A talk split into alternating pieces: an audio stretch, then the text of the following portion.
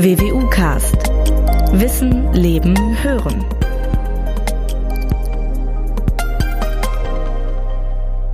Es gibt viele Erinnerungstage oder Welttage für irgendetwas. Aber der Welttag, dem wir uns heute widmen wollen, scheint mir doch besonders wichtig zu sein. Es gibt ihn seit 1992, seinerzeit ins Leben gerufen von der World Federation for Mental Health mit Unterstützung der Weltgesundheitsorganisation WHO. Es geht um den Internationalen Tag der seelischen Gesundheit, auch Welttag der geistigen oder der psychischen Gesundheit genannt, der alljährlich am 10. Oktober begangen wird. Denn schließlich gilt dieser Satz wohl immer noch. Krankt die Psyche, ist der Mensch krank und mit ihm die Gesellschaft. Und damit herzlich willkommen zu einer neuen Folge des WWU-Podcasts. Schön, dass Sie uns zuhören und sich für dieses Thema interessieren. Mein Name ist Norbert Robers. Ich bin Pressesprecher der Universität Münster. Angst- und Suchterkrankungen, Depression, Demenz, Schizophrenie, psychische Erkrankungen sind Volkskrankheiten. Sie zählen zu den häufigsten Erkrankungen überhaupt. Nach Angaben der Deutschen Gesellschaft für Verhaltenstherapie ist jeder dritte Deutsche im Laufe des Lebens von einer psychischen Störung betroffen. Dennoch werden seelische Erkrankungen häufig verschwiegen, weil sie möglicherweise zu Stigmatisierung und Ausgrenzung führen, mit schwerwiegenden Folgen oft für die Betroffenen, ihre Angehörigen und unsere Gesellschaft insgesamt. Wir wollen uns auch heute wieder rund eine Stunde Zeit nehmen, um mit einem Experten, den ich Ihnen im Folgenden in Kürze vorstellen möchte, möglichst viele Aspekte rund um dieses Thema zu besprechen und zu beleuchten. Professor Dr. Bernhard Bauner hat von 1989 bis 1996 an der Universität Münster Medizin studiert. Von 1997 bis 2002 folgte seine Weiterbildung zum Facharzt für Psychiatrie und Psychotherapie. Er erwarb zudem die Fachkunde Suchtmedizin. Bernhard Bauner hat darüber hinaus berufsbegleitende Studiengänge der Gesundheitswissenschaften an der Universität Bielefeld und den Master of Business Administration ab, erfolgreich abgeschlossen. Er arbeitete einige Jahre als Professor an australischen Universitäten. Seit 2009 ist er Fellow der, des Royal Australian and New Zealand College of Psychiatrists. Seit März 2019 ist er Professor an der WWU und Direktor der Klinik für psychische Gesundheit am Universitätsklinikum. Ich freue mich sehr, dass Sie sich heute für diesen Podcast Zeit nehmen. Willkommen, Herr Borne. Ja, vielen Dank, Herr Robers. Ich freue mich auch sehr, hier zu sein. Herr Braun, ich habe gerade schon den Begriff eingeführt, Volkskrankheiten. Manchmal hat man aber auch den, das Gefühl, dass dieser Begriff vielleicht etwas inflationär für alles Mögliche gebraucht wird. Oder haben Sie wirklich den Eindruck, nein, bei psychischen Gesundheiten, über die wollen wir uns ja heute unterhalten, handelt es sich wirklich um Volkskrankheiten? Ist der Begriff also berechtigt? Also man von Volkskrankheiten ausgeht, dass es häufige Erkrankungen sind und sozusagen alle Bevölkerungsschichten einer, einer großen Bevölkerung wie der deutschen Bevölkerung betreffen kann, dann kann man sicherlich sagen, dass psychische Erkrankungen als Volkskrankheit zu definieren sind. Denn sie können junge Menschen betreffen, also Kinder, Jugendliche, dann Erwachsene und auch äh, Menschen des höheren Lebensalters und in allen sozialen Schichten auch wenn es sozusagen Unterschiede gibt zwischen den Risikofaktoren in den einzelnen Schichten der Bevölkerung, betreffen, betreffen diese Erkrankungen jedoch alle Schichten unserer Bevölkerung. Stimmt das denn in etwa, was ich so gerade vorgetragen habe, dass äh, basierend auf Studien in Deutschland jedes Jahr 27 Prozent etwa, das ist zumindest die Zahl, die ich gefunden habe, der Erwachsenenbevölkerung von einer psychischen Krankheit betroffen ist. Das würde entsprechen etwa 17,8 Millionen Menschen, immerhin die Einwohnerzahl von Nordrhein-Westfalen. Das klingt schon gewaltig. Ist das richtig? Sind das auch Ihre Zahlen, Daten, die Ihnen so vorliegen? Also psychische Erkrankungen gliedern sich ja in ganz unterschiedliche Erkrankungsgruppen. Und wenn man die dann zusammennimmt, zusammenzählt, dann kommt man tatsächlich auf diese hohe genannte Zahl, die Sie gerade referiert haben. Das variiert so ein bisschen von Studie zu Studie, aber man kann sicherlich sagen, um die 25 Prozent der Bevölkerung bis einige Studien sogar 30 Prozent der Bevölkerung leiden in ihrem Leben an einer psychischen Erkrankung. Wie steht es um unsere Gesellschaft, um vielleicht mal auf so eine Art Metaebene zu gehen? Wenn man feststellt, jeder Dritte hat im Laufe seines Lebens eine psychische Erkrankung, ist unsere Gesellschaft insgesamt also psychisch sehr anfällig oder ist das zu viel gesagt? Ja, ich glaube, dass der Mensch insgesamt für psychische Erkrankungen anfällig ist. Ähm, denn das hat sicherlich auch mit gesellschaftlichen Phänomenen zu tun, wie, wie Stressentwicklung beispielsweise. Ähm, aber das Gehirn ist nun mal eben ein Organ, was eben sehr anfällig sein kann für psychische Erkrankungen. Und auf der anderen Seite, wenn man einmal im Leben eine psychische Erkrankung hatte, heißt das nicht, dass man immer wieder eine psychische Erkrankung bekommt. Da gibt es auch deutliche Unterschiede zwischen Einmalerkrankungen und Mehrfacherkrankungen. Wie ist denn so die historische Entwicklung, ohne dass wir jetzt natürlich ins Detail gehen können, aber äh, die Zahlen haben wir jetzt gerade referiert. Ähm, hat das im Laufe der letzten Jahre, Jahrzehnte, von mir aus auch Jahrhunderte stark zugenommen? Ist das also eine Volkskrankheit der Moderne oder gab es immer schon diese hohen Zahlen, ohne dass sie vielleicht möglicherweise bekannt waren? Also Untersuchungen gibt es dazu tatsächlich, die die Frage stellen, eben haben psychische Erkrankungen zugenommen oder gab es die vor 100 Jahren auch schon in der Häufigkeit? Die haben äh, im Prinzip haben psychische Erkrankungen nicht zugenommen, sondern es gibt so einen bestimmten Sockel in der Gesellschaft von Menschen, die an psychischen Erkrankungen äh, leiden. Und das ist sowohl national, auch international stabil, als auch zwischen verschiedenen Kulturen relativ stabil. Zum Beispiel die Schizophrenie mit circa ein Prozent der Bevölkerung. In allen möglichen Bevölkerungen dieser Welt sind davon betroffen. Auf der anderen Seite gibt es natürlich mehr Aufmerksamkeit, mehr Entwicklung in unserem Fachgebiet. Beispielsweise die Klassifikation von psychischen Erkrankungen ist deutlich differenzierter geworden. Vor circa 30, 40 Jahren gab es äh, in, in, in den USA eine Klassifikation, die sogenannte DSM, die circa 50 psychische Erkrankungen hat. Mittlerweile sind es 500 psychische Erkrankungen, die in diesem Klassifikationsbuch drinstehen. Und ähnlich ist das auch beim ICD, also bei der International Classification of Disease für psychische Erkrankungen. Also die Differenziertheit hat deutlich zugenommen.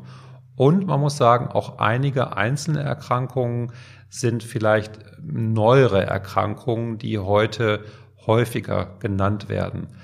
Aber zum Thema Depression vielleicht noch so als wichtiges Beispiel, weil das ja auch immer wieder in den Medien zitiert wird. Es gibt in den letzten 15 bis 20 Jahren keine Zunahme an Depressionen, sondern eher sogar eine leichte, ganz leichte Abnahme weltweit. Wir kommen tatsächlich auf einzelne äh, Krankheiten tatsächlich im Laufe dieses Podcasts noch zu sprechen.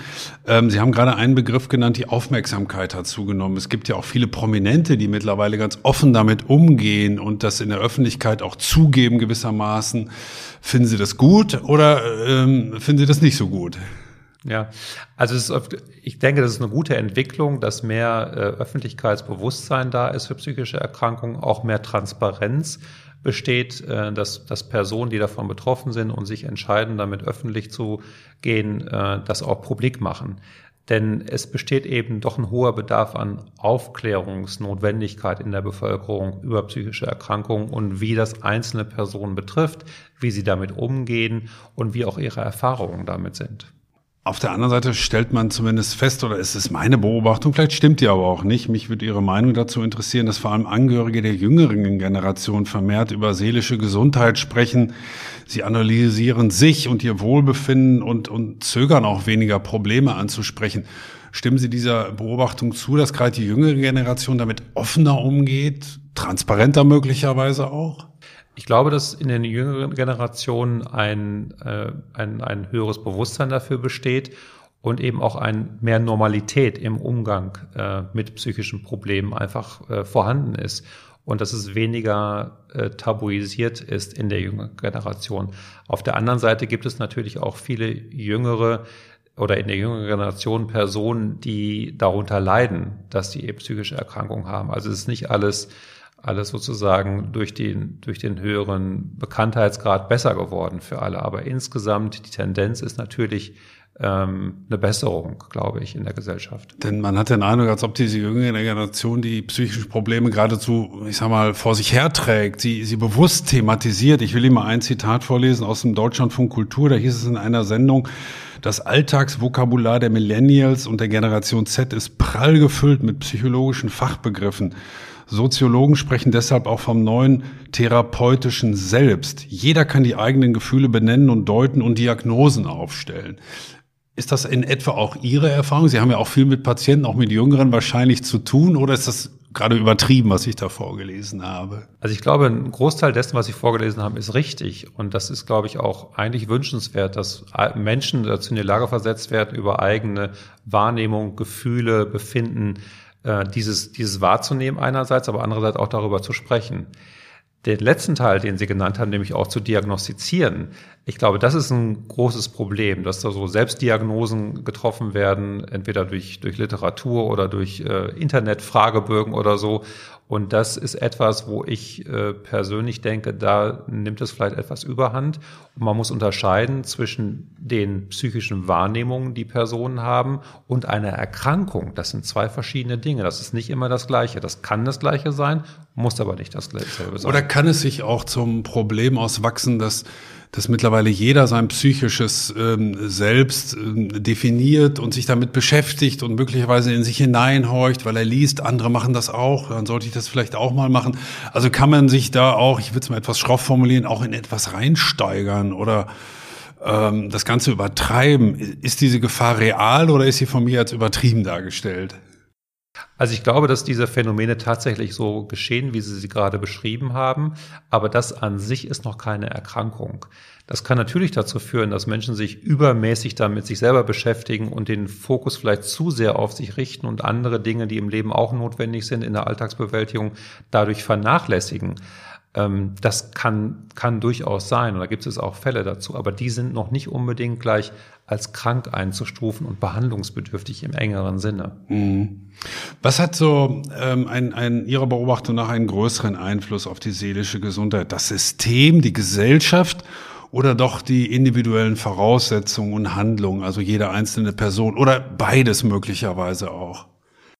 Also auf der einen Seite sind die persönlichen Voraussetzungen ganz wichtig, was so, was das ähm, Aufwachsen in der Gesellschaft angeht, was die, ja, die, die psychologischen Fähigkeiten, die gelernt werden, die, die körperliche Gesundheit ist ein ganz wichtiger Faktor auch bei der psychischen Gesundheit. Und das sind Dinge, die, die einzelne Menschen mitbringen, sozusagen in dieses Leben und äh, vielleicht auch durch das durch das äh, auf ja Erwachsenwerden sozusagen dann auch gefördert wird. Ähm, auf der anderen Seite gibt es natürlich gesellschaftliche Einflüsse wie äh, Leistungserwartungen ähm, an, an junge Leute, an, an erwachsene Leute zu funktionieren beispielsweise. Und das sind so Stressfaktoren ganz allgemeiner Natur, die sehr stark auf den Menschen einwirken. Und das hatte ich am Anfang auch äh, gesagt, dass das Gehirn relativ empfindlich ist für Stress. Und dieser Stress kommt in der Regel von Umgebungsfaktoren, also von der Gesellschaft, von Umweltfaktoren. Das kann das Thema Klima spielt eine ganz große Rolle als Ursache für, für Stress, für Angst, für Sorge. Und wenn diese beiden Dinge zusammenkommen, also die persönlichen Voraussetzungen einerseits und der Stress andererseits, dann kann es zu Konstellationen kommen, wodurch dann Krankheitsentwicklung begünstigt werden kann.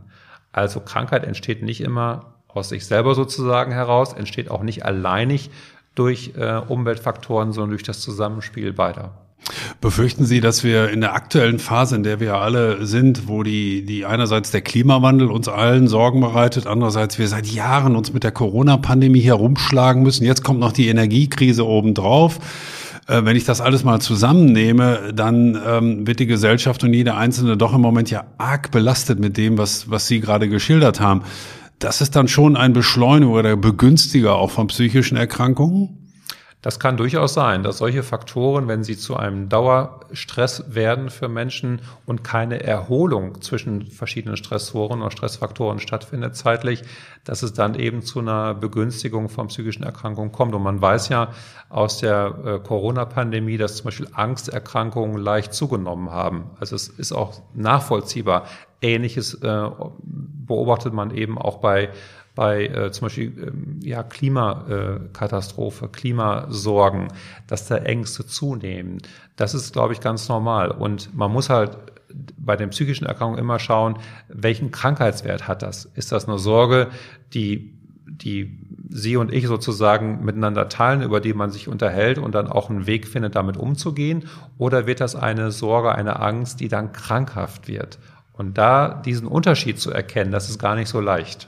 Oder kann, können diese vielen Krisen einen, zumindest den einen oder anderen Menschen vielleicht auch resilienter machen, also widerstandsfähiger, weil man so im Inneren sagt, mein Gott, was haben wir schon alles überstanden? Das werden wir auch noch überstehen, so ungefähr. Ja, das ist ein ganz wichtiger Punkt. Ähm, nicht jeder Mensch, der einem Stress ausgesetzt wird, wird krank. Und nicht jeder, der, äh, der eine Anlage dazu hat, wird auch krank werden. Aber es bedarf einer bestimmten sozusagen Anlage dazu für eine Erkrankung. Das Thema Resilienz. Die meisten Menschen, und das ist ja, gilt ja weltweit, können ja mit stressvollen Situationen im Alltag sehr gut umgehen und lernen auch beim äh, Aufwachsen damit umzugehen. Und Im Erwachsenenalter lernt man da nicht aus jeden Tag. Ne? Und das ist etwas, was dem Menschen primär innewohnt, gesund zu sein, mit, stressvor, mit, mit stressvollen Situationen umzugehen, Krisen zu bewältigen.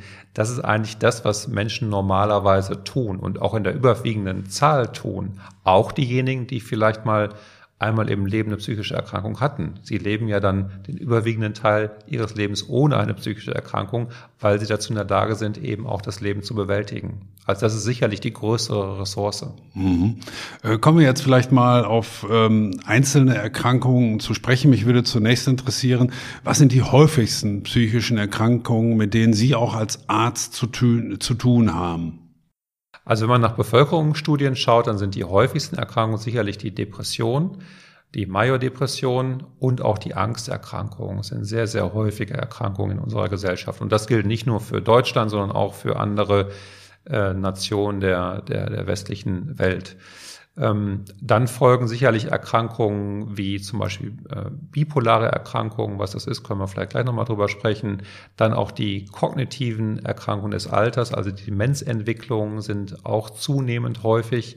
Ähm, und das sind eher so die, die sehr häufigen regelhaften Erkrankungen. Und etwas weniger häufige Erkrankungen sind solche wie zum Beispiel die, ähm, die Zwangserkrankungen oder die Schizophrenie, die relativ konstante ähm, Anzahl in der Bevölkerung aufweist, auch weltweit. Und das sind, oder auch Sexualstörungen beispielsweise, das sind eher nicht selten, würde man nicht sagen, aber nicht so häufige psychische Erkrankungen. Jetzt haben Sie eine ganze Reihe an möglichen Erkrankungen aufgezählt. Ähm, jedes einzelne können und wollen wir jetzt sicherlich nicht äh, diskutieren, aber vielleicht ganz allgemein deswegen Frage, was, was gibt es für Warnhinweise, die, die man auch als Bürger, als Mensch ernst nehmen sollte und sagen sollte, naja, das geht jetzt über das normale Maß, was ich sonst so in meinem Körper spüre, hinaus. Gibt es da so allgemeine, wenn es das denn gibt, Warnhinweise, äh, die man ernst nehmen sollte und dann tatsächlich ärztlichen Rat aufsuchen? Es gibt schon allgemeine Krankheitssymptome, die auch bei verschiedenen Erkrankungen ähnlich sein können. Insofern ist das eine sehr berechtigte Frage.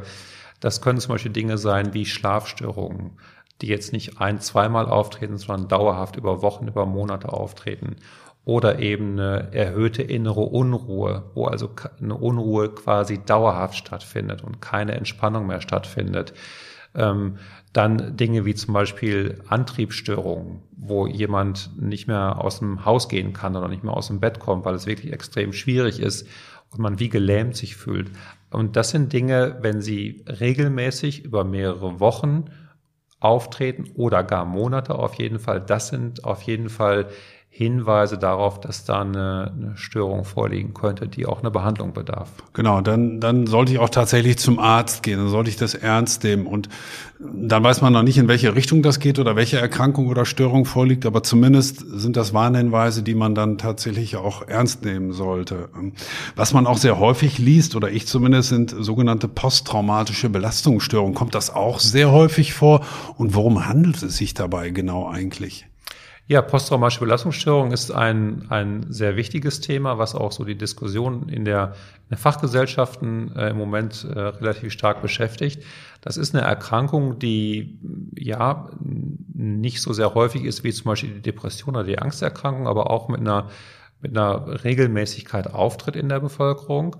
Und das ist eine Erkrankung, die mit verschiedenen Symptomen, die durch Angst beispielsweise geprägt ist oder durch ähm, Unruhe geprägte Schlafstörungen, durch sogenannte Flashbacks an Ereignisse, die traumatisierend für die Person waren. Entweder weil sie die Ereignisse selber erlebt hat, also direkt sozusagen Zeuge war. Also zum Beispiel ein Unfall? Ein Unfall. Und Verlust genau, eines Menschen? Oder? Genau, Unfall kann sein, man hat ihn beobachtet und man war selber sozusagen Unfallteilnehmer. Ähm, Verlust eines Menschen ist sicherlich auch, kann auch zu einem Trauma werden. Äh, Kriegserlebnisse, Umweltkatastrophen, das sind so solche Traumata, die, ähm, die eine solche ja, Störung dann auslösen können. Aber ich sage bewusst können, nicht bei allen Menschen wird die ausgelöst, sondern vielleicht bei circa 30 Prozent derjenigen, die ein solches Trauma erleben, direkt oder indirekt, äh, leiden dann im Verlauf unter einer posttraumatischen Das heißt, 70 Prozent derjenigen, die beispielsweise einen Menschen verlieren, einen Angehörigen oder einen Unfall live miterleben müssen, äh, werden trotzdem nicht von einer posttraumatischen äh, Belastungsstörung heimgesucht praktisch. Exakt. Von diesen 70 Prozent, da kann man nochmal ungefähr die Hälfte nehmen, die vielleicht vorübergehend einzelne Symptome haben, aber diese Symptome so leicht sind, dass sie niemals ähm, eine volle Erkrankung sind. Und die andere Hälfte, also nochmal so 35 Prozent etwa, die eigentlich keine Symptome entwickeln, trotz der Erlebnisse. Hm. Was ist so Ihre Erfahrung als Arzt? Diejenigen, die diese Symptome, von denen Sie ja einige geschildert haben, wie Schlafstörungen beispielsweise, Antriebslosigkeit, ähm, wie viele nehmen davon tatsächlich Hilfe in Anspruch und wie viele sagen, ach, das mache ich mit mir selber aus, da, da brauche ich jetzt nicht wirklich Hilfe. Ich, ich äh, versuche mir jetzt mal vier Wochen lang ein bisschen Ruhe anzutun und gut ist. Ja, die, die meisten Menschen reagieren erstmal so, wie Sie es gerade beschrieben haben, dass sie versuchen, selber damit zurechtzukommen. Das ist ja auch ein richtiger Ansatz am Anfang.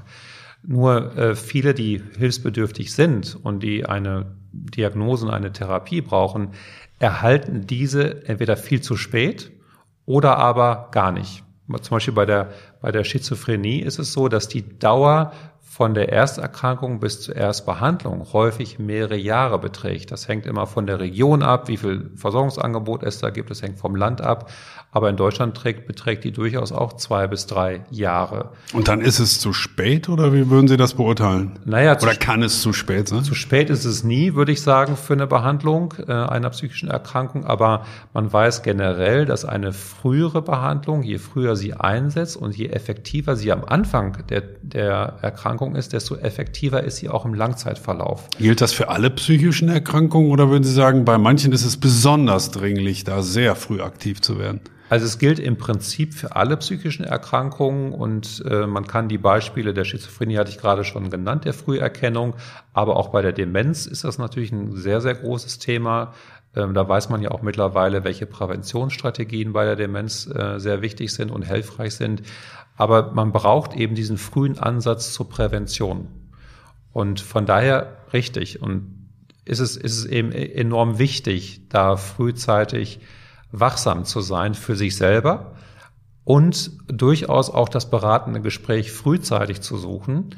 Denn eine Fachmann, Fachfrau, ob jetzt aus der Psychologie oder aus der Psychiatrie, können dann eine Einschätzung vornehmen, ob das eine Frühphase einer Erkrankung ist oder ob es wirklich ein eher vorübergehender, nicht krankhafter Zustand ist. Muss das bei dieser Erstberatung, ich bin mir vielleicht als äh, Betroffener nicht ganz sicher, ist das jetzt ein Problem oder ist das noch keins? Muss ich wirklich zum Psychiater oder zum Psychologen? Das ist ja vielleicht eine gewisse Hürde, weil man ja auch ein Eingeständnis damit immer verbindet. Oder würden Sie sagen, naja, am Anfang reicht auch erstmal der Hausarzt. Der kann möglicherweise zumindest so eine Ersteinschätzung geben und dann möglicherweise einen guten Ratschlag, wo man weitergehende Hilfe bekommt. Ja, also durchaus ist der Hausarzt da die, die richtige Adresse am Anfang. Man kann aber auch natürlich zu einem Psychologen oder Psychiater gehen. Aber in der Regel in Deutschland braucht man ja eine Überweisung zum Facharzt und die läuft in den, über den Hausarzt. Und insofern ist der oder die, die richtige Ansprechpartner. Aber das ja auch häufig für, für viele Menschen auch wirklich eine Vertrauensperson ist, die man viele Jahre kennt. Vielleicht ist die Hürde da nicht ganz so groß. Also erst zum Hausarzt und dann gemeinsam besprechen, wie es weitergeht, ist auf jeden Fall ein kluger Ratschlag. Ja, das würde ich auf jeden Fall sagen. Und wie Sie schon sagen, die Kontakte bestehen ja in der Regel zu den Hausärzten. Das Vertrauen ist äh, in der Regel da. Und äh, insofern ist das, glaube ich, die, ist die Hürde dort und die Eingangsschwelle relativ gering. Ähm, es gibt es sicherlich kein Ranking oder vermute ich zumindest von psychischen Krankheiten, welche besonders schlimm sind, welche nicht so schlimm sind und welche gar nicht so schlimm sind. Ich will vor allem auf die, den Punkt hinaus, ähm, welche dieser Krankung, Erkrankungen oder Störungen können Menschen wirklich verändern? Wo, wo ist es besonders massiv, dass sie sagen, da gilt besonders viel Vorsicht walten zu lassen, weil sie den Menschen möglicherweise dauerhaft verändern können. Sie sprachen beispielsweise gerade von einer bipolaren Störung. Ist das eine solche Krankheit, wo Sie sagen, ja, danach ist man ein anderer Mensch, wenn man nicht früh genug einschreitet? Ja, ich, also ich würde sagen, zum, zum ersten Punkt, ähm, alle psychischen Erkrankungen können im Prinzip schwer werden. Das heißt, einen schweren Verlauf nehmen. Das Potenzial ist dafür da. auch aus einer Angsterkrankung heraus. Sie können milde verlaufen, aber sie können auch schwer verlaufen. Und den Schweregrad erkennt man in der Regel daran, dass die Erkrankung selber massive Auswirkungen auf die Lebensgestaltung hat. Also zum Beispiel auf die Ausbildung bei jungen Menschen, auf das Arbeitsleben, auf das Sozialleben und so weiter. Und wenn es dort eben zu diesen Ausschränk Einschränkungen kommt, mit diesen negativen Auswirkungen, dann spricht man in der Regel auch von einer schwereren psychischen Erkrankung. Wie gesagt, das kann eigentlich das, das, die gesamte Bandbreite der psychischen Erkrankung kann so verlaufen im Prinzip. Die bipolare Erkrankung ist sicherlich eine Erkrankung, die einen solchen schweren Verlauf nehmen kann. Und bei einem Prozentsatz von Patienten, vielleicht so 30 bis 35 Prozent, ist das tatsächlich auch der Fall. Ich würde nicht sagen, dass dann die Person verändert ist, denn die Persönlichkeit ist etwas, was der Menschen sozusagen sehr zu eigen ist. Und das sind Persönlichkeitsmerkmale, sind ähm, sehr eng eben mit dem Heranwachsen verbunden, sehr eng auch mit Genetik verbunden. Und diese sind eigentlich über das Leben die stabilsten Faktoren, die wir haben können. Persönlichkeiten werden nicht verändert durch Medikamente. Also man mag vielleicht sich anders fühlen und denken, aber die Persönlichkeit an sich bleibt, bleibt. bleibt erhalten durch die Therapie und eigentlich auch durch die Erkrankung.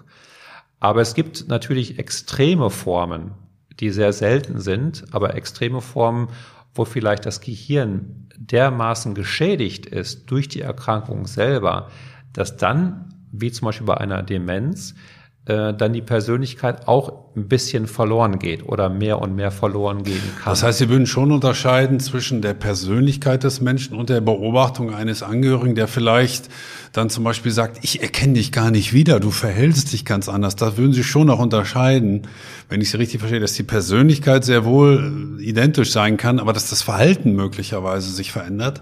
Richtig. Das Verhalten kann sich deutlich verändern äh, durch eine Erkrankung.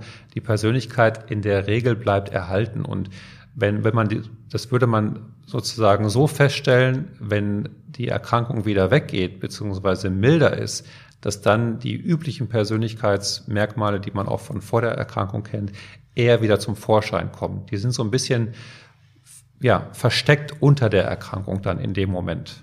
Und dann Wie, sieht es so aus, als wäre nichts anderes als dieses krankhafte Verhalten dann von der Person übrig geblieben.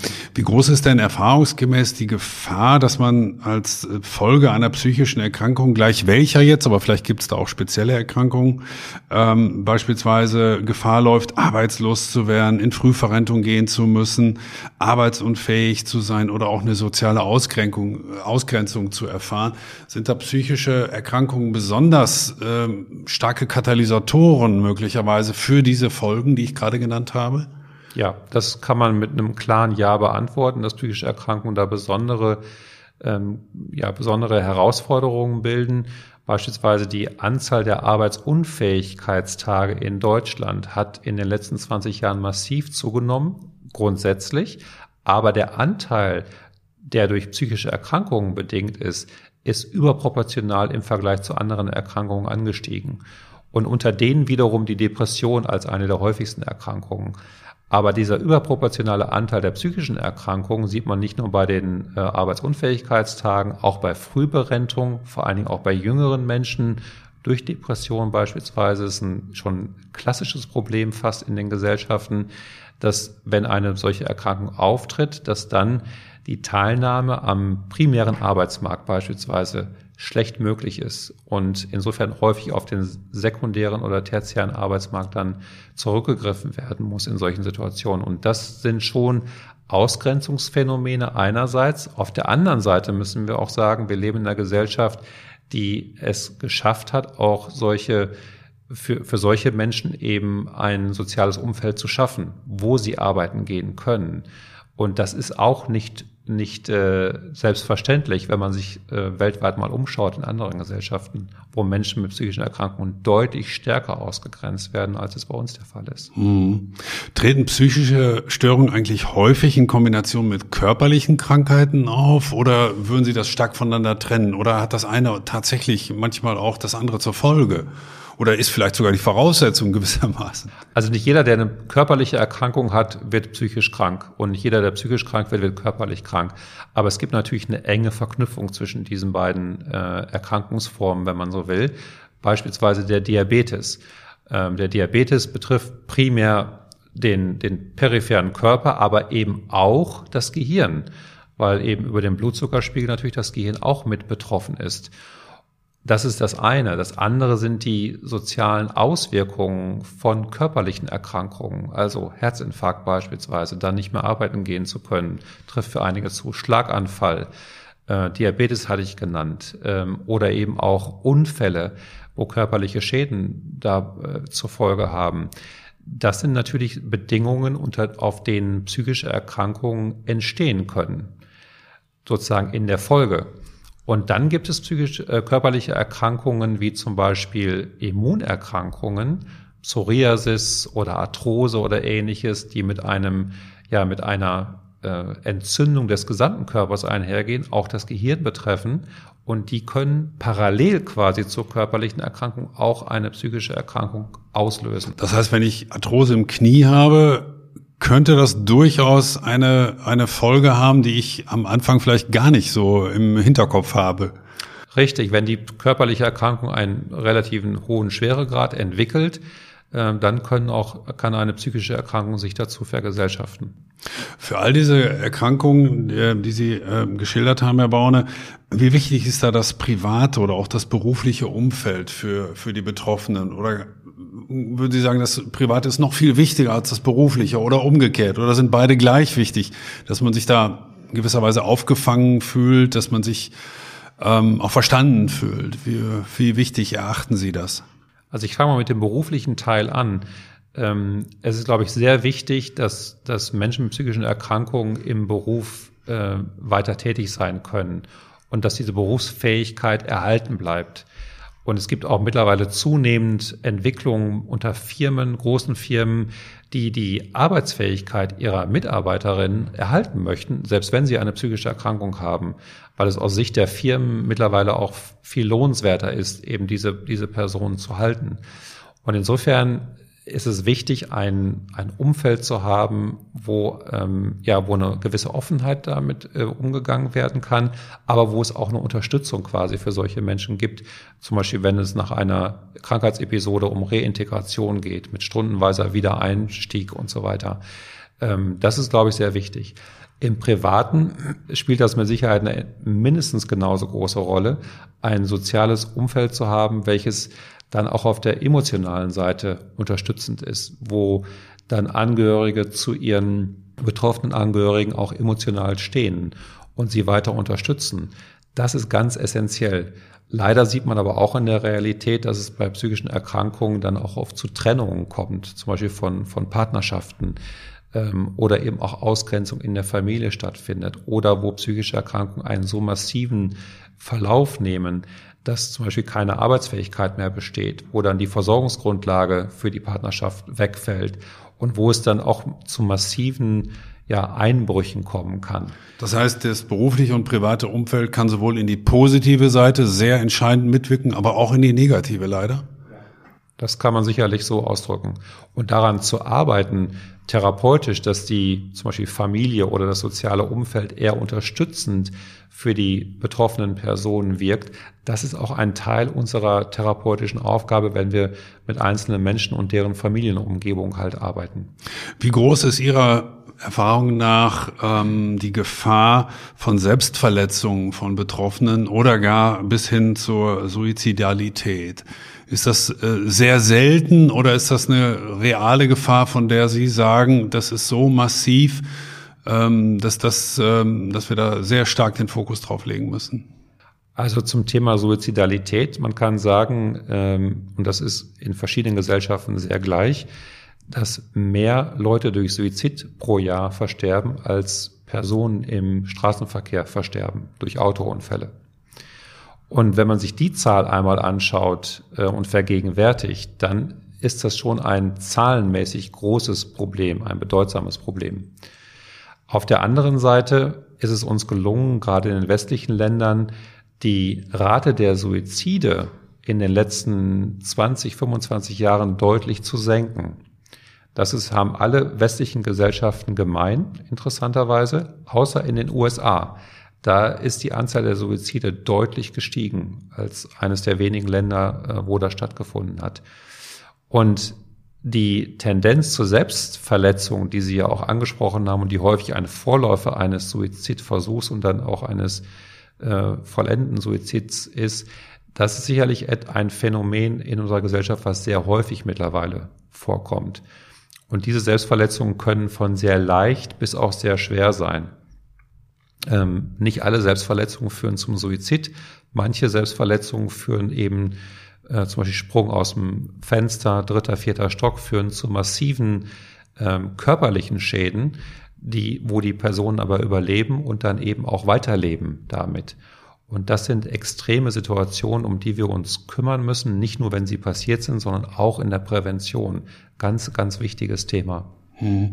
Sind beide Geschlechter eigentlich gleichermaßen von all diesen Erkrankungen betroffen? Es gibt zumindest nach meiner Kenntnis epidemiologische Daten, die darauf hinweisen, dass Frauen insgesamt häufiger als Männer von psychischen Erkrankungen betroffen sind. Gilt das in dieser Allgemeinheit oder gilt das nur für einzelne dieser schon von uns häufig genannten psychischen Erkrankungen? Wenn ja, welche? Ja, also es gilt eher so für einzelne psychische Erkrankungen. Beispielsweise bei der Depression hat man ungefähr ein Verhältnis von 1,5 zu 2 Frauen auf der einen Seite und auf einen Mann, die von einer Depression betroffen sind. Ähm, bei einer Schizophrenie sind es überwiegend ähm, die eher jungen Männer, die betroffen sind. Bei äh, Abhängigkeitserkrankungen, sprich zum Beispiel Alkoholabhängigkeiten, sind es überwiegend die männlichen Personen, die betroffen sind, während die äh, Benzodiazepinabhängigkeit, also Arzneimittelabhängigkeit, häufiger bei Frauen äh, vorkommt. Also man hat schon eine gewisse sag mal, Präfer Geschlechterpräferenz dort. Ähm, und wenn man, glaube ich, insgesamt über alle psychischen Erkrankungen schaut, ist das Verhältnis fast ausgeglichen, vielleicht mit einer ganz leichten Tendenz äh, das sind mehr Frauen, aber die ist sehr, sehr gering. Eigentlich ist es eher ausgeglichen. Hat man eine Begründung dafür? Weiß man, was bei einzelnen Krankheiten dahinter steckt? Warum das jetzt ist, dass mehr Frauen als Männer betroffen sind?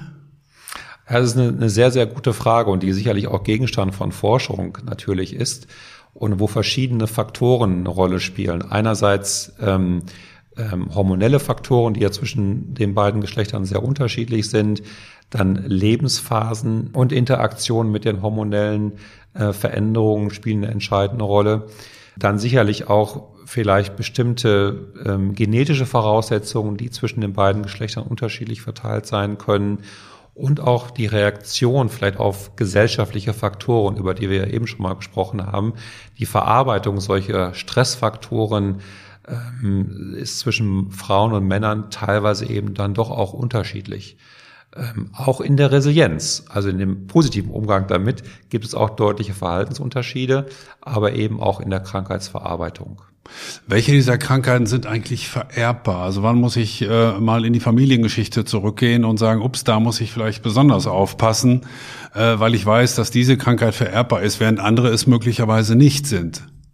Also bei den psychischen Erkrankungen äh, redet man von einem erblichen Risiko und nicht unbedingt von einer Vererbung wie zum Beispiel bei äh, Erkrankungen wie ähm, ähm, ja, die so durch ein einzelnes Gen sozusagen bestimmt sind, weil bei psychischen Erkrankungen sind es eben immer sehr viele, hunderte, tausende von Genen, die das Risiko für eine Erkrankung äh, ausmachen. Dennoch ist es richtig, dass es eine familiäre Belastung geben kann, beispielsweise für die Depression oder auch für die bipolaren Erkrankungen oder für die Schizophrenie. Wenn ein oder mehrere Familienmitglieder dort mal betroffen waren, ist das Risiko für die Nachkommen dann je nach Konstellation um einige Prozent oder eben auch um eine hohe Wahrscheinlichkeit äh, vergrößert. Bei Zwillingen beispielsweise, die eineig sind, wo ja beide dasselbe genetische Material sozusagen haben, ähm, ist das größte Risiko dann natürlich eben auch ähm, eine psychische Erkrankung zu bekommen. Ähm, aber auch hier spielen Umweltfaktoren immer eine wichtige Rolle in der Entwicklung einer psychischen Erkrankung. Das heißt, es lohnt sich schon, zumindest wenn man einen gewissen Verdacht hat, auch in die Familiengeschichte mal zurückzukommen, zu schauen und das vielleicht auch mit dem Arzt zu besprechen, dass man sich das mal genauer anschaut, beispielsweise im Fall einer drohenden oder vielleicht schon ähm, existenten Depression, dass man das tatsächlich äh, auch in der Familiengeschichte rekonstruieren kann. Das ist auf jeden Fall eine sinnvolle Angelegenheit, das zu tun. Es hat auch praktische Auswirkungen. Denn beispielsweise, wenn man weiß, welche Therapien bei den betroffenen Familienangehörigen gewirkt haben, ist auch da die Wahrscheinlichkeit größer bei den Nachkommen, die auch betroffen sind von der Erkrankung, dass dieselben Therapien auch wirken.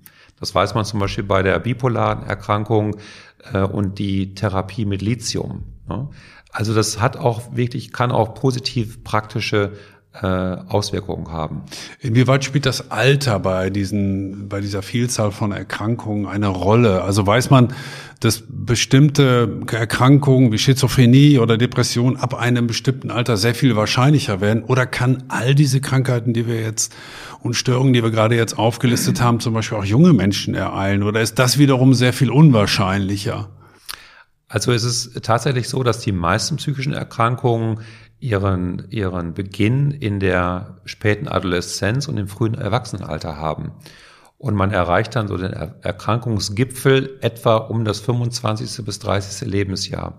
Also viele beginnen schon tatsächlich im Alter von 15, 16, 17 Jahren mit ersten Symptomen, vielleicht auch mit ersten manifesten Erkrankungen schon und setzen sich dann im jungen Erwachsenenalter eben fort. Aber die, die volle Manifestation, also sozusagen am, mit, was die Häufigkeit angeht, hat man da einen Erkrankungsgipfel so um das 25. bis 30. Lebensjahr. Und das betrifft natürlich die meisten Erkrankungen, aber nicht alle. Zum Beispiel die Demenz, also typische Alterserkrankungen, die treten natürlich erst deutlich später auf, nämlich so mit dem, die ersten Erkrankungen vielleicht mit dem 50. Lebensjahr und dann wird es deutlich häufiger eben mit ansteigendem Alter. Also ab dem 80., 85. Lebensjahr ist die Wahrscheinlichkeit an einer Demenz zu erkranken natürlich deutlich höher. Also das heißt aber auch im Umkehrschluss, Sie, Sie sprachen gerade ein Alter an, 15, 16 Jahre beispielsweise, dass auch Eltern schon sehr genau hinschauen sollten und nicht äh, sich darauf verlassen sollen, mein Gott, das ist ja noch ein ganz junger Mensch, schon ein richtiges Problem im Sinne einer äh, aufkeimenden Depression kann das ja noch gar nicht sein oder einer anderen Störung. Nein, das kann auch schon tatsächlich mit 15, 16, 17 ähm, sehr ernsthaft sein und die Eltern sollten schon genau hinschauen. Ja, also wie gesagt, diese Krankheiten entwickeln sich zu einem frühen Stadium, sind oft am Anfang ein bisschen undifferenzierter noch, dass es nicht ganz klar ist, was ist das eigentlich für eine Erkrankung oder liegt schon eine spezifische Erkrankung vor oder sind es eher allgemeinere Symptome. Aber wenn die Symptome schwerwiegend sind, dann sollten Eltern natürlich auch eine frühe Behandlung anstreben und das wiederum, wie wir es eben auch schon mal beispielhaft gesagt haben, über den Hausarzt, über Psychologen, über Psychiater eben anstreben. Ähm, wir haben schon in diesem Zusammenhang hier viele Podcasts auch mit medizinischen Themen gemacht. Und äh, fast immer, wenn es äh, auf das Thema Vorbeugung und Prävention zu sprechen kam, haben uns die Experten gesagt, naja, das sind so die klassischen Dinge, die man mal machen kann. nicht? Also gesund ernähren, viel schlafen, viel bewegen und so weiter. Gilt das auch für psychische Erkrankungen? Gibt es da noch andere Methoden auch der Prävention, der Vorbeugung? Oder sind das die, die üblichen Klassiker, würde ich mal sagen? Ja, ich glaube, diese üblichen Klassiker sind für alle Menschen äh, gut und gesund, denn sie halten den, den Körper gesund, sie halten das Gehirn gesund und äh, wirken zum Beispiel Sport als ein Beispiel, wirken auch ähm, gegen eine Depression. Ja, sie wirken äh, sozusagen direkt gegen die Depression, aber verbessern natürlich auch das körperliche Wohlbefinden. Bei den psychischen Erkrankungen kommt vielleicht noch hinzu oder für das psychische Wohlbefinden dass auch spezifische Techniken, wie zum Beispiel Entspannungsverfahren, wie zum Beispiel Yoga, ähm, dazu beitragen, eben dann doch eher auf der mentalen Seite eben Prävention damit zu betreiben. Ähm, zu Prävention da gehört auch aus meiner Sicht dazu, zum Beispiel Konfliktverhalten zu schulen, zu üben. Äh, da kommt Schulen, also den, den Schulen eine große Bedeutung zu, dass Konflikte äh, zwischen, zwischen Kindern, Jugendlichen, Heranwachsenden nicht einfach laufen gelassen werden, sondern dass es da auch eine konstruktive Anleitung gibt zur, zur Konfliktbewältigung, beispielsweise zur Kommunikation, zum Inter, zur Interaktion miteinander. Das sind alles Themen, die man in der Primärprävention ansiedeln können sollte. Und zum Teil wird es ja auch tatsächlich gemacht. Das fängt ja im Kindergarten schon an ähm, und setzt sich in den Schulen fort. Und das ist extrem wichtig äh, für die Prävention psychischer Erkrankungen. Oder andersrum ausgedrückt, Förderung des psychischen Wohlbefindens, was ja für alle Menschen, ob krank oder gesund, extrem wichtig ist. Mhm. Wie wichtig ist bei all dem, was wir jetzt ähm, aufgezählt haben, Herr Born, das sind viele unterschiedliche Dinge, deswegen kann man das oft nur sehr grob wahrscheinlich beantworten, der Einsatz von Medikamenten. Wenn man so einen Begriff wie Psychopharmaka sich vor Augen führt oder mal die Leute auf der Straße darauf anspricht, vermute ich mal, dass viele des eher so etwas, naja, mit spitzen Fingern anfassen würden und sagen, oh, die haben keinen besonders guten Ruf, da werde ich ruhig gestellt, stillgestellt, das tut meinem Körper nicht gut wahrscheinlich, das will ich eigentlich nicht. Also wie wichtig ist der Einsatz von Medikamenten, speziell auch beispielsweise Psychopharmaka? Ist das dann der Weisheit letzter Schluss oder würden Sie sagen, nein, das ist auch viel falsche Informationen in der Gesellschaft, die, die müssen und sollten auch in, in, zumindest in bestimmten Fällen zum Einsatz kommen? Also ich, für unser Fach gilt auf jeden Fall, wenn es um eine manifeste Erkrankung geht, dass man die bestmögliche Behandlung den Patientinnen dann zukommen lassen sollte. Und die besteht im Prinzip aus drei Säulen. Die eine Säule ist eine biologische Therapie, wozu Medikamente gehören können. Dann gehört dazu die Psychotherapie, die extrem wichtig ist. Und eben auch die soziale Unterstützung, also die Soziotherapie, wenn man so will. Und diese drei Säulen gehören eigentlich immer zusammen. Man weiß auch, dass zum Beispiel eine Psychotherapie bei einer mittelschweren, beschweren psychischen Erkrankung besser wirkt, wenn sie durch medikamentöse Behandlung begleitet wird, weil die medikamentöse Behandlung eine gewisse Vorbereitung, wenn man so will, äh, des Gehirns äh, auf der biologischen Ebene schafft, damit die Psychotherapie wirken kann. Und gleichzeitig gibt es auch Erkrankungen natürlich oder schwere Grade, wo keine medikamentöse Behandlung erforderlich ist, wo eine reine psychologische Behandlung ausreichend ist. Aber man, es gibt eine Reihe von, von Fällen und das ist sozusagen mein klinischer Alltag auch, wo wir medikamentobiologische Verfahren einsetzen müssen, aber wo wir gleichzeitig auch Psychotherapie einsetzen. Also das Zusammenspiel beider bringt die beste Evidenz bei den mittelschweren, beschweren psychischen Erkrankungen. Mhm, also Psychopharmaka, natürlich ist jeder Fall individuell, vermute ich mal, äh, sind keineswegs äh, Teufelszeug, sondern kann sehr wohl eine, eine sinnvolle Ergänzung sein. Das ist auf jeden Fall so und man muss eben einen, ja, einen vernünftigen Umgang mit Psychopharmaka wählen. Also die äh, Psychopharmaka für die Erkrankung spezifisch auswählen, die neb potenziellen Nebenwirkungen mit berücksichtigen und dann eben natürlich auch ähm, mit den Patienten darüber sprechen, zu welchem Sinn und Zweck sie eingenommen werden. Denn niemand nimmt einfach nur Medikamente ein oder macht eine Therapie, wenn er oder sie nicht weiß, wozu das Ganze gut ist. Eine These, die ich im Vorfeld und in der Vorbereitung dieses Podcasts zumindest häufig gelesen habe, ist die, immer mehr Menschen nehmen psychiatrische Hilfe an. Ist das erstens auch Ihr Eindruck und ist das auch bei den Geschlechtern identisch? Oder sind dann die, die Männer eher diejenigen, die sagen, nee, das brauche ich nicht, äh, ich bin mir selbst genug und, und, und fertig?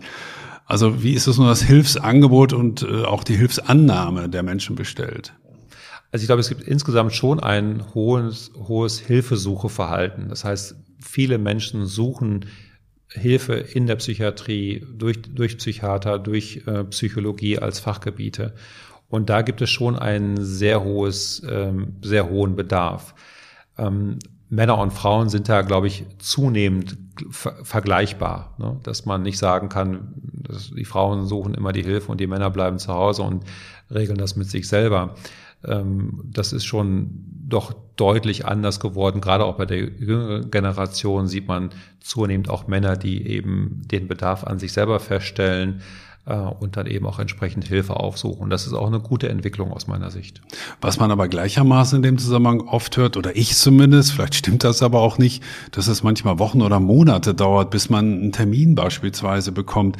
Wie ist es also um die ärztliche Versorgung in Deutschland bestellt? Haben wir genug Psychologen, Psychiater oder brauchten wir noch viel mehr? Denn ich äh, will mal eine andere Zahl auch nennen. Deutschland hat zumindest nach meinen Informationen die zweithöchste Psychiater Dichte aller OECD-Länder. Und, und trotzdem braucht man so lange, um einen Termin zu bekommen. Wie passt das zusammen?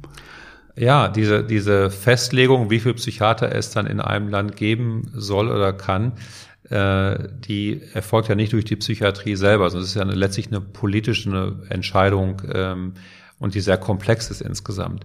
Man sieht auf jeden Fall in allen von Ihnen genannten OECD-Ländern und darüber hinaus, dass der Bedarf an Behandlung und Beratung zunimmt und der nicht gedeckt wird durch die vorhandenen Ressourcen in der Psychologie und in der Psychiatrie.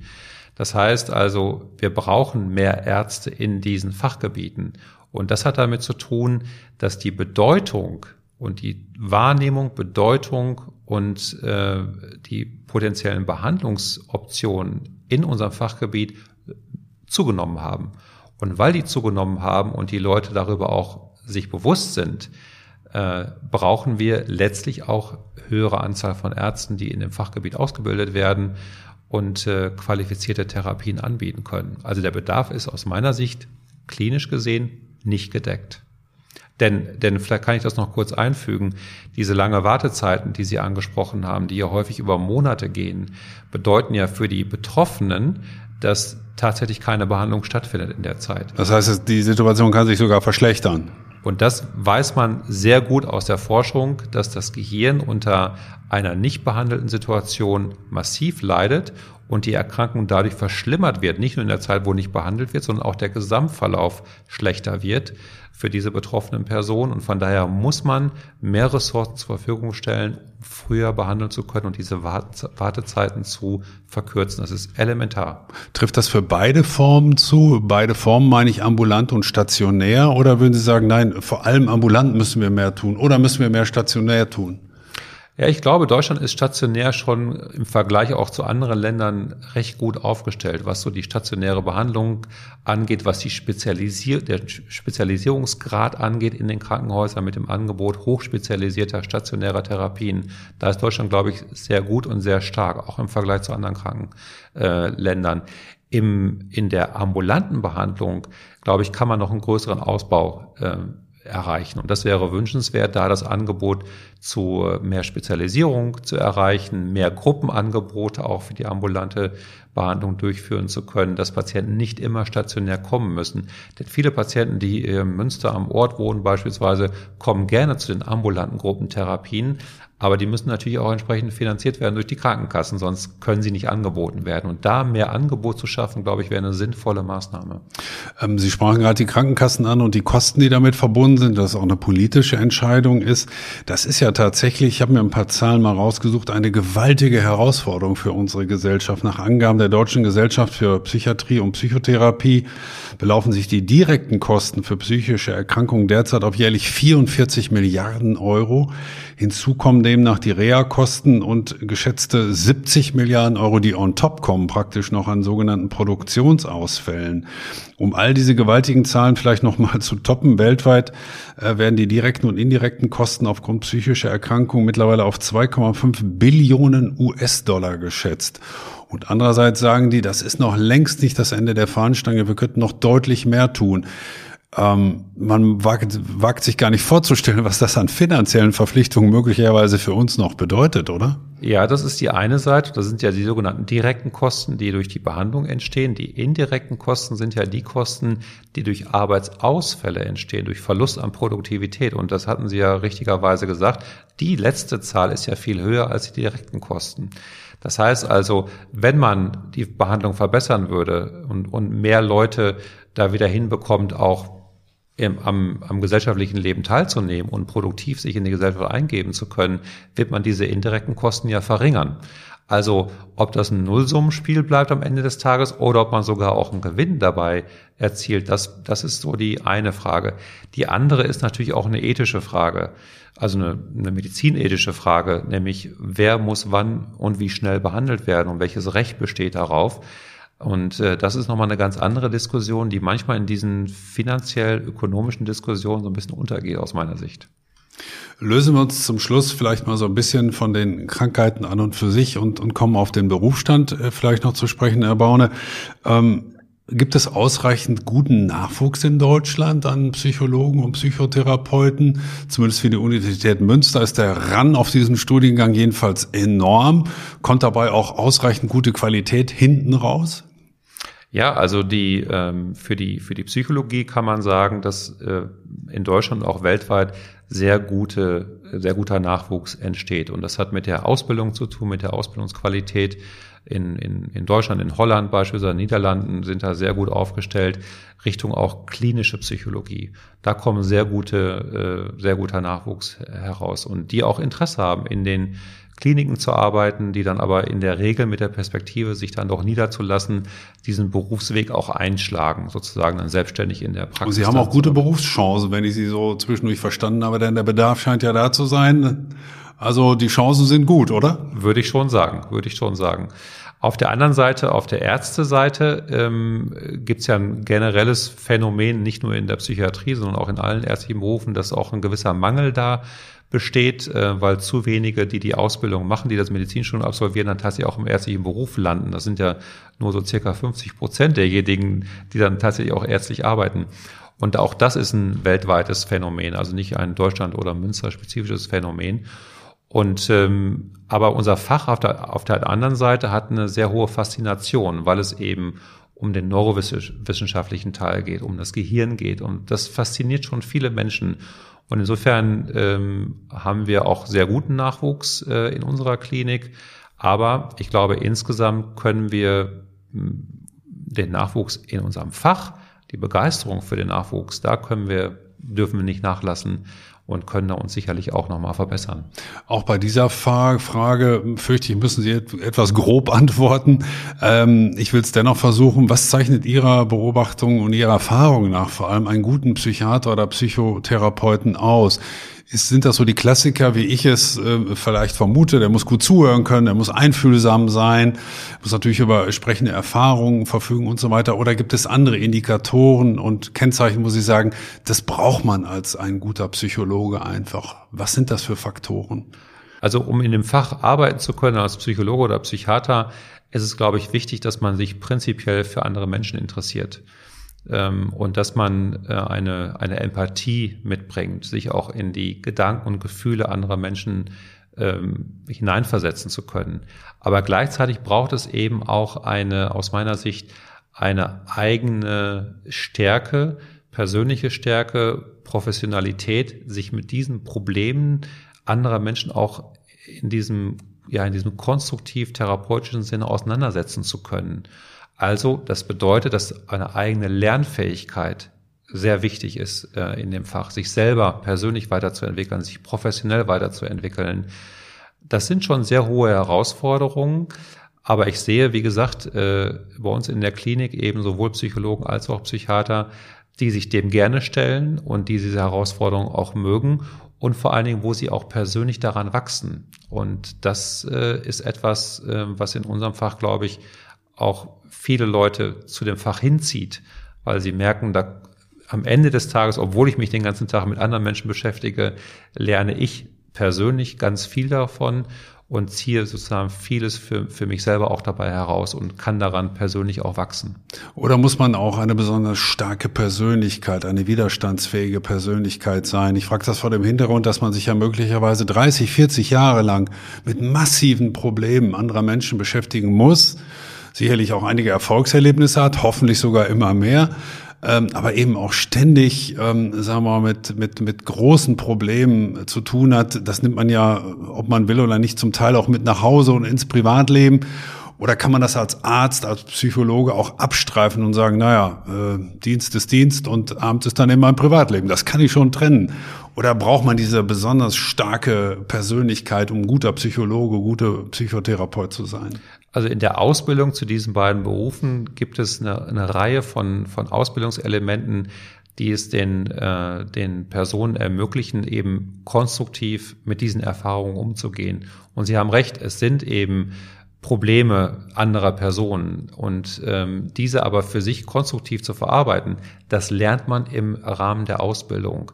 Und da gibt es Dinge wie zum Beispiel Supervision, beispielsweise Balint-Gruppen, äh, Psychotherapie, äh, Ausbildung und ähnliches, wo man eben diese Fähigkeiten, die man braucht, um einerseits sich den Problemen immer wieder zu stellen, die einem von anderen Personen sozusagen aufgetragen werden und andererseits aber daran nicht persönlich zugrunde zu gehen, sondern im Gegenteil daran persönlich auch wachsen zu können und professionell damit umzugehen.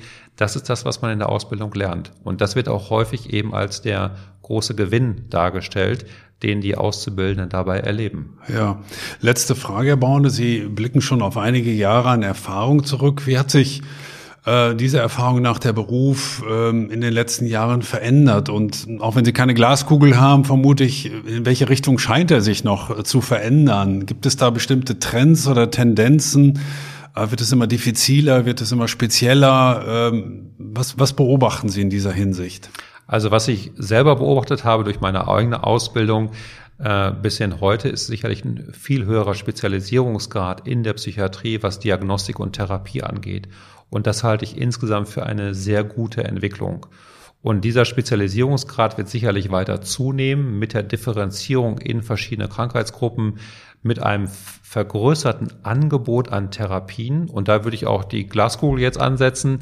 Dass Sie in, haben also doch eine. Äh, naja, also vielleicht für die nächsten fünf Jahre ähm, und nicht darüber hinaus. Aber dass die Therapien, die wir haben in der, in der Psychiatrie, deutlich differenzierter geworden sind und auch neue Ansätze beinhalten, über die man vor zehn Jahren noch gar nicht nachgedacht hat. Und das äh, macht mir auch immer wieder Mut und gibt mir Hoffnung eben, ähm, dass wir unser Fach dann dennoch weiterentwickeln können. Und das ist etwas, wo man vielleicht sagen kann, die Glaskugel reicht nicht ganz so weit, aber für die nächsten Jahre schon.